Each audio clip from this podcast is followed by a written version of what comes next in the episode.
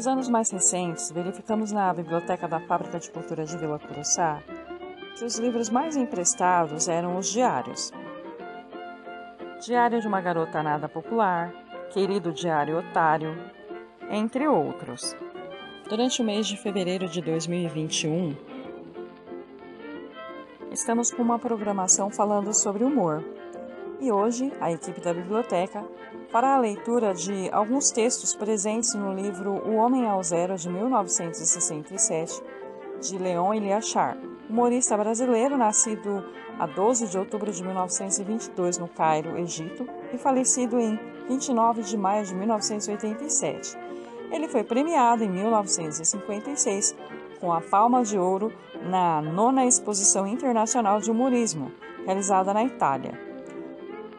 Segundo o prefácio desse livro, é recomendado às pessoas que sofrem de fadiga, de mau humor, de irritação, de cansaço crônico, de falta de ar, de gripe e especialmente às pessoas que não sofrem de nada.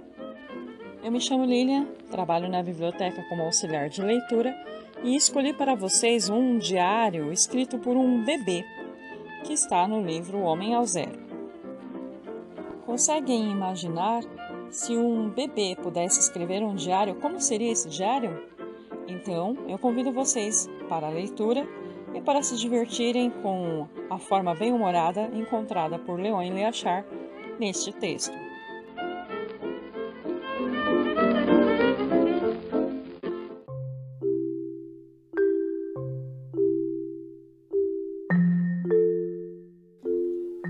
Hoje 30 dias e confesso que já estou farto de ouvir bilu bilu o dia inteiro na minha cara. Porque os adultos não falam direito, fazem voz esquisita e fanhosa, se sabem que não entendo nada do que dizem, muito menos falando assim?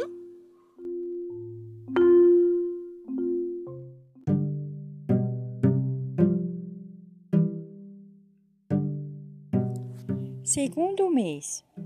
Percebo que todos estão apreensivos. Suas caras mudam de expressão depois que abrem o jornal e comentam que o preço do leite vai subir. Não sei por que essa preocupação, se o leite que tomo é de graça e é a minha mamãe que fornece. Se o leite subir, até que é bom, porque a mamãe pode ficar rica.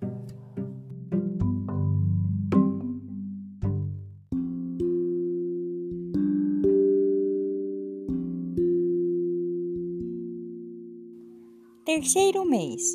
Quero esclarecer que quando molho a fralda eu choro muito mas é por causa da despesa que eu estou dando. Sei como está difícil arranjar uma empregada para lavar todo dia. Outra coisa que me chateia é que não posso reagir quando as visitas dizem que eu sou a cara do pai. No princípio, eu não ligava, mas agora que eu já vi a cara do papai, não gosto muito.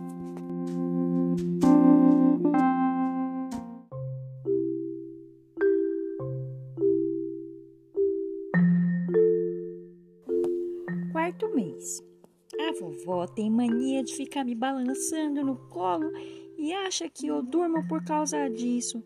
Mas não é não, é que fico tontinho e desmaio. A mamãe passa o dia inteiro lendo livros para saber como cuidar de mim. Mas os livros são tão diferentes que quem sofre sou eu, pois ela fica sem saber o que fazer.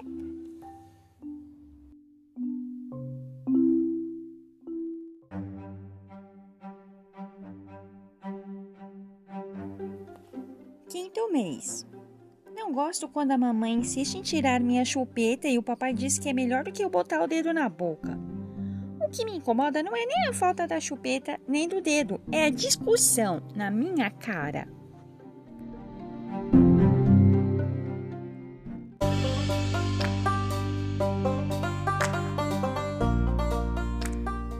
Sexto mês.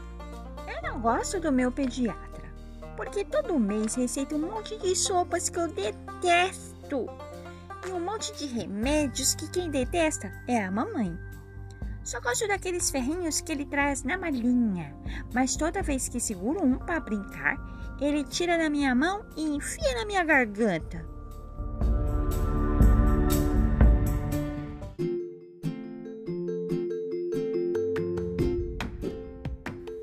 Sétimo mês. Quanto às mamadeiras, acho bom entenderem de uma vez por todas que, quando não quero tomar, não adianta ninguém insistir nem me passar de mão em mão para cada um tentar uma vez.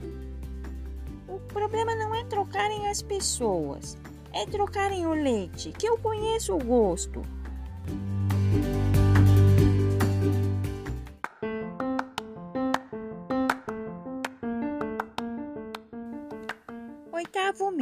Aqui em casa, todos acreditam nos livros que ensinam como cuidar do bebê.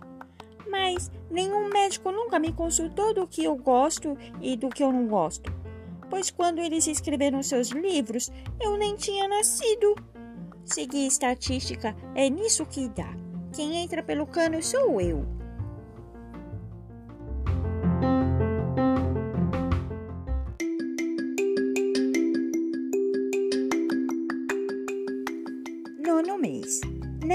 Adianta ficarem dizendo na minha cara mamã e papá, porque o certo é mamãe e papai. As pessoas grandes ensinam a gente a falar errado porque acho que é mais engraçadinho. Depois eu sei o que acontece. De tanta gente falar errado, eles acabam mandando a gente para a escola para aprender a falar direito.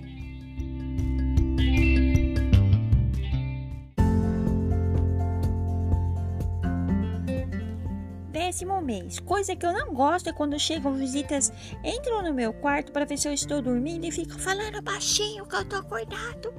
Depois vem outro e diz que eu tô dormindo. Depois vem outro e acha que eu estou acordado.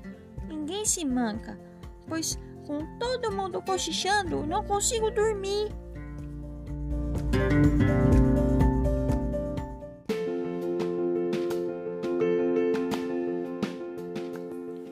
Décimo primeiro mês. Muito constrangedor é quando deixo a sopa no prato. Só pela cara da mamãe já sei que o preço dos legumes subiu de novo.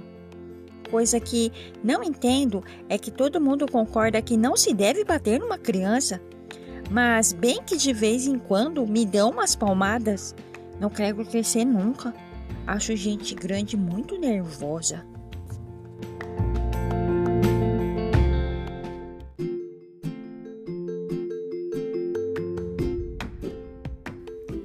Décimo segundo mês. A maior emoção da minha vida foi quando eu consegui ficar de bruços.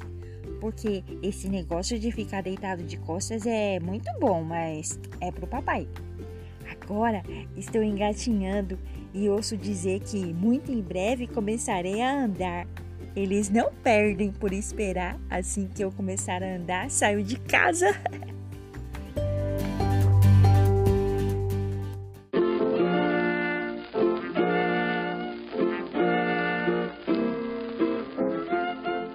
Fazer rir não é brincadeira, é preciso talento para que predominem a comicidade, o riso e a alegria.